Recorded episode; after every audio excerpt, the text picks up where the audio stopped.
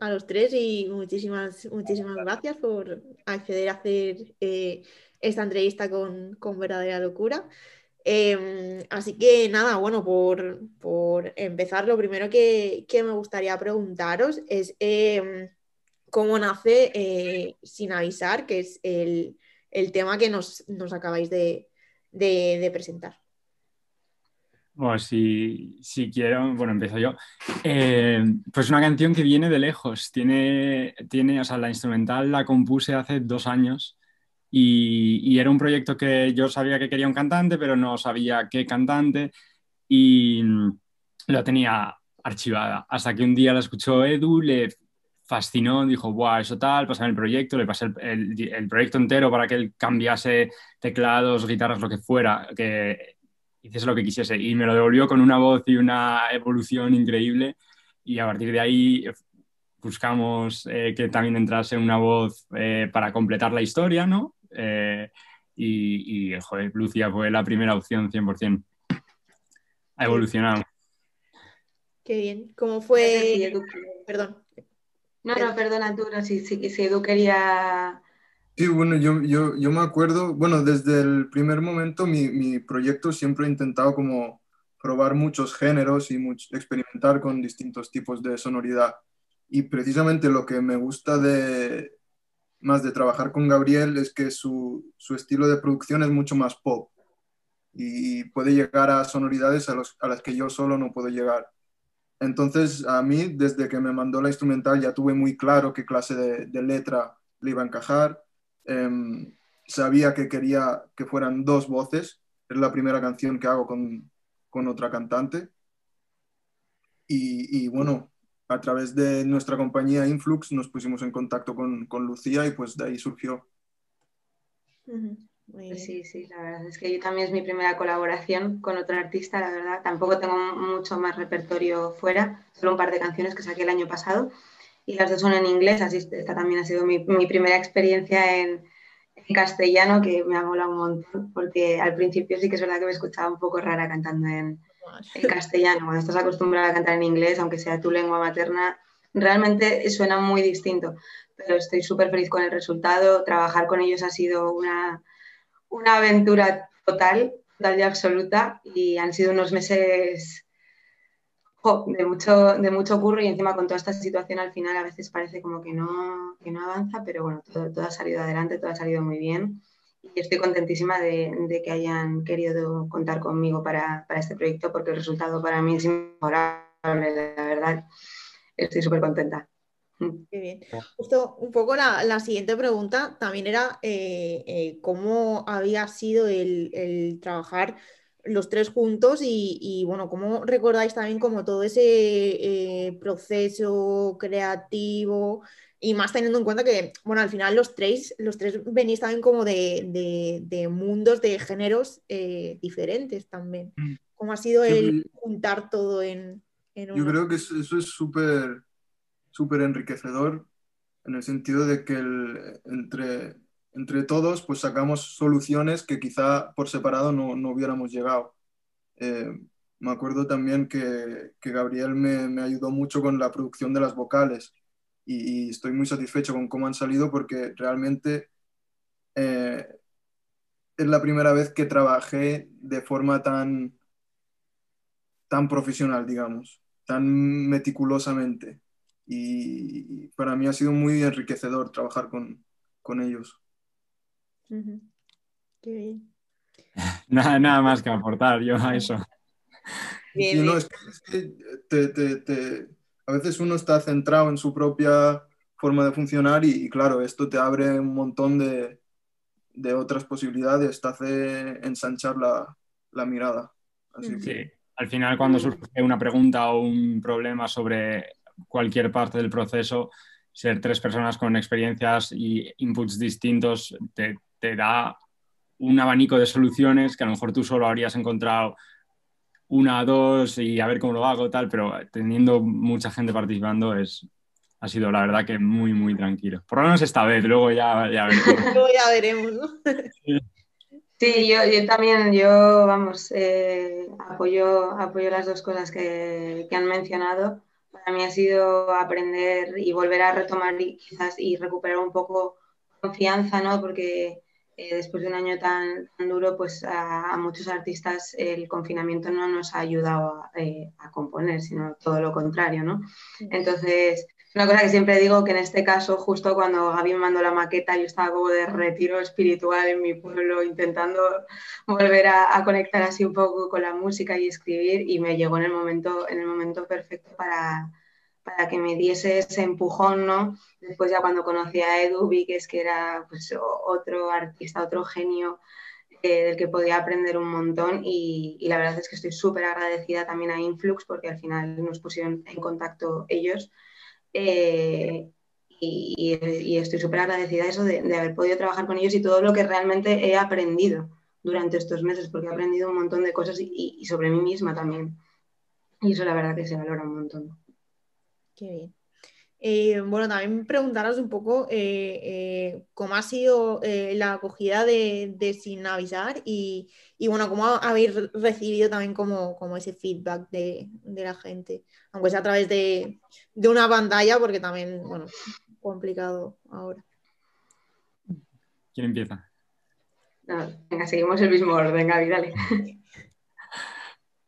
yo estoy súper contento con la canción tanto con, por su resultado más estadístico, que se puede, o sea, como se puede decir, pero sobre todo por la reacción de la gente. O sea, hay un montón de personas que no suelen escuchar este tipo de música o este tipo de géneros o, una mezcla así, eh, que era un poco R&B electrónico, y, y, es que suena frío, ya solo el género suena hasta frío o difícil de acceder, pero logramos un sonido cálido y la gente pues le...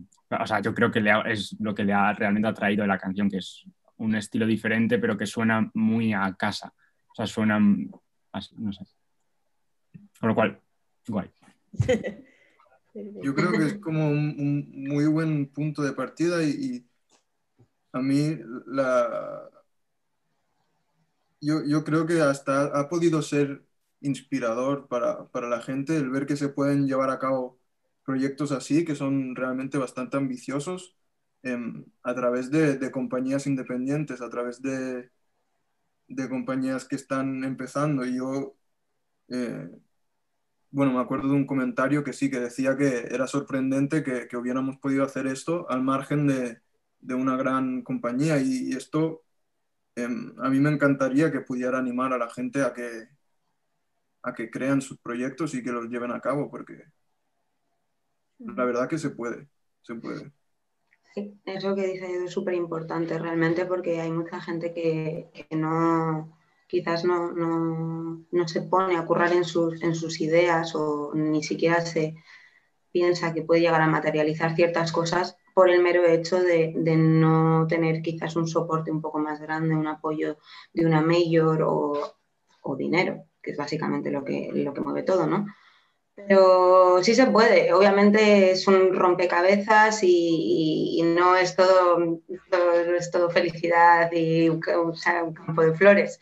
En realidad mm. tienes que, pues, a veces pasas por momentos un poco más, más duros, pero, pero es que se puede hacer, se puede hacer, es simplemente llegar y dar con el equipo, con el equipo de personas que se complementen exactamente contigo crean y que le pongan el mismo cariño y el mismo amor al proyecto y estar todos en un mismo nivel y, al final es así como funciona. Fue además la, o sea, la, canción de las que ha sacado Edu, que es el que más temas tiene en su perfil de Spotify, hizo 10.000 visitas creo en una semana entre Spotify y YouTube, o en menos de una semana, no, no tengo muy claras las estadísticas, pero que para, joder, o sea, es el tema de Edu más rápido en conseguirlo, con lo cual el que, el que parece que puede llegar a más gente de los que hay, con lo cual a nivel eh, puramente estadístico, ya fuera de emociones y fuera de cosas, joder, también estamos bastante contentos todos, seguro. Esperamos que siga creciendo y... Seguro que sí, seguro que sí, estaremos ahí dándole calorcito sí. Qué bien. Eh, bueno, además, eh, la canción eh, ha llegado también acompañada de su, de su videoclip y me gustaría saber un poco cómo, cómo, surge un poco Y, bueno, también en relación un poco, un poco a esto, ya que es un clip como súper cuidado y súper tal, em, como qué importancia tiene también el, concepto artístico, eh, como toda esa parte más visual en torno a, lo que es la propia música. Mm, eh, eh, yo creo que desde el principio todos teníamos claro que esta canción tenía que ir acompañada de unos visuales que estuviesen por lo menos al mismo nivel de, la canción en sí. Era una cosa que hablábamos mucho.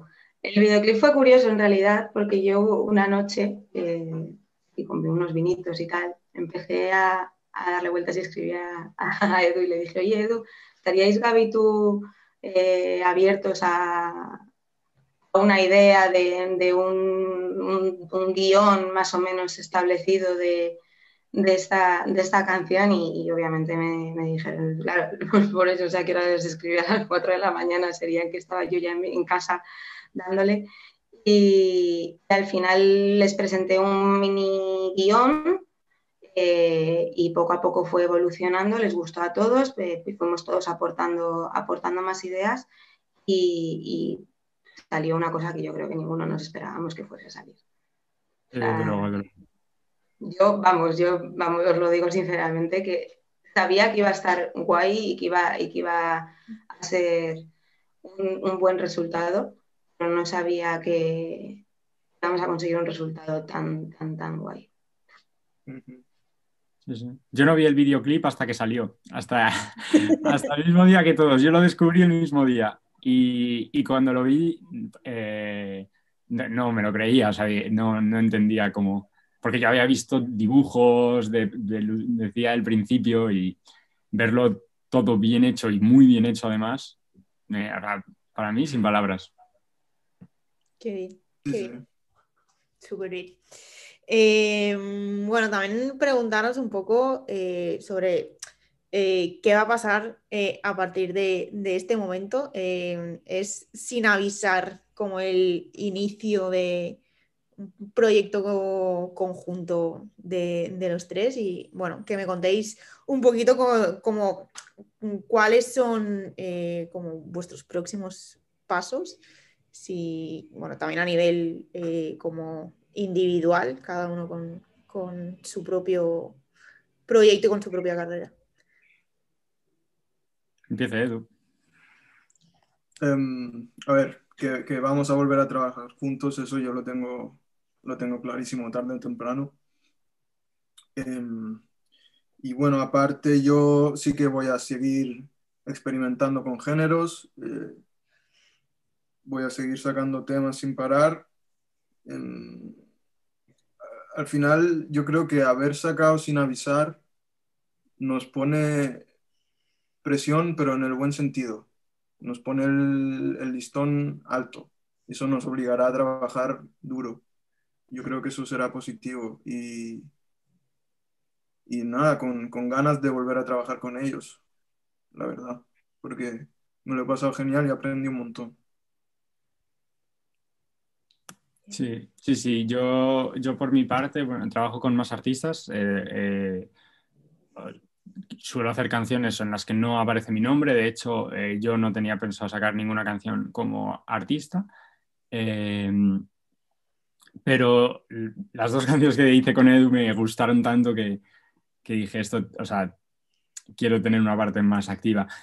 Por otra parte, pues quiero seguir ayudando en lo que pueda a Edu en sus proyectos, en sus próximas canciones y, si se da la oportunidad de juntarnos alguna de los tres, pues por mí encantado también. Muy bien. Yo, por mi parte, ahora mismo estoy eh, todavía un poco intentando descubrir cuál es el, hilo que quiero, quiero seguir. Y eh, ahora mismo estoy súper centrada en, en componer, en aprender a componer bien en castellano y abierta obviamente a, trabajar con, distintos artistas, pero sí que ya un poco más centrada en cuál es la imagen que quiero que la gente perciba de mí, cuál es el sonido eh, al que quiero, en el que quiero volcarme, quizás un poco encontrar Yo siempre digo que, por ejemplo, una cosa que, hace, eso hace de mí una friki fan de Edu, porque yo soy una friki fan de Edu y es que es, que es cierto, es que todas sus canciones tienen su sello, aparte de que a mí me gustan personalmente, ya para gustos los colores, es que tienen un sello y tú escuchas cualquier tema de Edu y sabes que es suyo.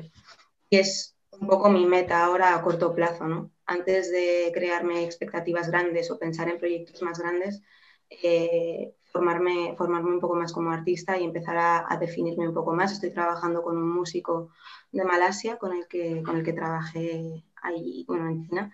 Y, y es un músico de jazz, que es un poco el género al que quiero acercarme. Así que poco a poco es formarme como artista principalmente y obviamente coger todas las oportunidades que, que me vayan saliendo por el camino, como por ejemplo ha sido esta. Así que me ha salido bien la jugada. Súper, súper. Qué bien. Eh, bueno, quedan eh, un par de preguntitas que son con las que me gusta eh, cerrar siempre. Y bueno, la primera de ellas es ¿qué canción identifica mejor el momento profesional en el que estáis y por qué? Canción a nivel general, puede ser cualquiera. voy a tener que abrir Spotify para esto, no me acuerdo ni de lo que escucho ya. Es difícil, es difícil. Sí, sí, sí. Pues me viene solo temas de Zetangana y de Aitana, que es lo último que está escuchando. Está bien, está bien. Sí, sí, sí, sí. Mira, pues de hecho, justo hoy iba escuchando em, esta mañana la canción eh, Más de Aitana. Y yo qué sé, esa canción, voy a decir nos lo pones difícil, ¿eh? yo, no sé si, te podría decir una canción, pero sí que quizás me quedo con un, género y con el, hip hop, pero porque creo que es un género muy, muy elástico y que permite, eh, permite acoger muchas influencias distintas, ¿no? Y, casi que funciona a modo de, de collage. Toda la cultura del sampling, eh, la cultura del mestizaje es algo que me interesa seguir explorando. Yo es que estoy en blanco. Totalmente. Totalmente, porque además me pillas ahora en un momento en el que eh, estas dos semanas que he estado eh, enclaustrada, que no he escuchado música apenas. Yo creo que, yo creo que después, de, después de todo el tute que nos hemos metido, este, sobre todo estos dos últimos meses, he desconectado un poco de... Suena súper feo, pero es verdad, hay veces que necesitas eh, romper un poco. Eh, si tuviese que hablar de un artista que escucho todas las semanas, podría hablarte de Georgia Smith, que es caer en el tópico mío de siempre, Lucía Georgia Smith, es que no hay más pero ahora mismo no sabría decirte, no podría decirte uno que, con el que me siento identificada en, este momento porque llevo sin escuchar música realmente unos cuantos días. Entonces, pero puedo decir que Georgia Smith siempre va a estar ahí un poco en mi mood. Perfecto, perfecto. Me gustan, me gustan las respuestas. Apuntaremos, apuntaremos también. Muy bien. Eh, y bueno, nada, ya por, cerrar, eh, lo último de todo es eh, saber cuál es la mayor verdadera locura que habéis cometido por la música. Joder. la, de, la de meter el estudio en el maletero de mi coche e irme a Santander con Edu y para conocer a Lucía y hacer la canción esta estuvo bastante guay. O sea, no sé si, si pienso un poco, igual se me ocurre otra cosa, pero esa de entrada ya fue bastante loca. Buena locura. es una buena locura, sí, sí. Mm, yo creo que eh, mi mayor locura, aunque no parezca un poco así aburridillo diciéndolo, pero para mí sí que fue una locura. Eh, fue buscar un curro en cuanto termine la carrera lo loco y mudarme a Madrid para, para empezar un poco a, pues, a, conocer a gente. De hecho, en Madrid es donde conocí a Gaby por primera vez. Eh, y para empezar a conocer un poco, un poco la industria. Así que supongo que de un mes para otro encontré un trabajo, hice la mudanza y me, me fui. Y fue un poco, fue un poco locura. Eso fue 100% por la música. Así que sí, esa es, mi locura. Buena locura también.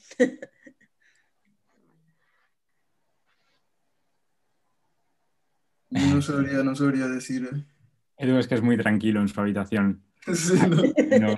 no. sé, como que mi, locura ha sido. Ha sido sacrificar todo lo demás. Digamos, para un nivel extremo. Sí, y, centrarme en la música 100%. Sí, sí. Hombre, eso es la, complicado. Sí, sí, a ver, jope, y más mm, teniendo en cuenta como la, concepción que se tiene aquí de, de la música, no solo, o sea, del arte en general y de la música muy en particular, que parece que, que como que dedicarse a esto no, no es un trabajo, es como bueno, va, sí, eres, eres músico, eres artista, pero ahora, mm, ¿cuál es tu trabajo de verdad? ¿no? ¿Sabes? El, y, mm. y, el dedicarse a esto al final, o sea, que no debería mm, por qué considerarse una locura, pero dadas las circunstancias, sí, como que sí que lo es. Yo tengo una... La gente es como que siempre dice que vivir de la música es muy difícil. Y yo digo lo mismo, vivir de la música es fácil, lo difícil es hacer buena música y ser disciplinado y hacer lo que hay que hacer para, para perseguirlo. Mm. Pero todo depende de, uno y de, las, de la garra que le, que le meta al final. Mm. Total. Pues sí, porque al final sobrevivir es sobrevivimos todos, pero vivir también un poco depende de lo que tú definas como vivir, ¿no?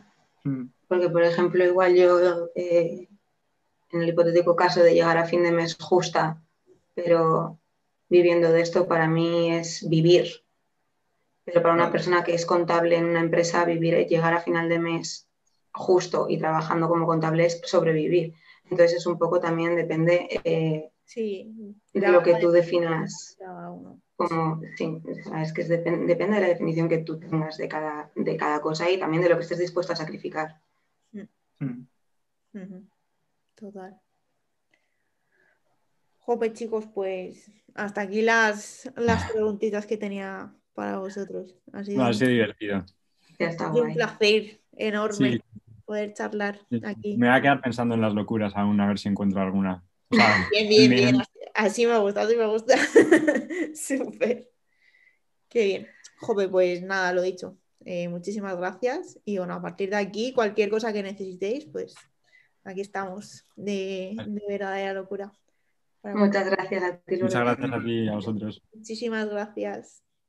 Adiós. Chao. Chicos. Un abrazo. Chao.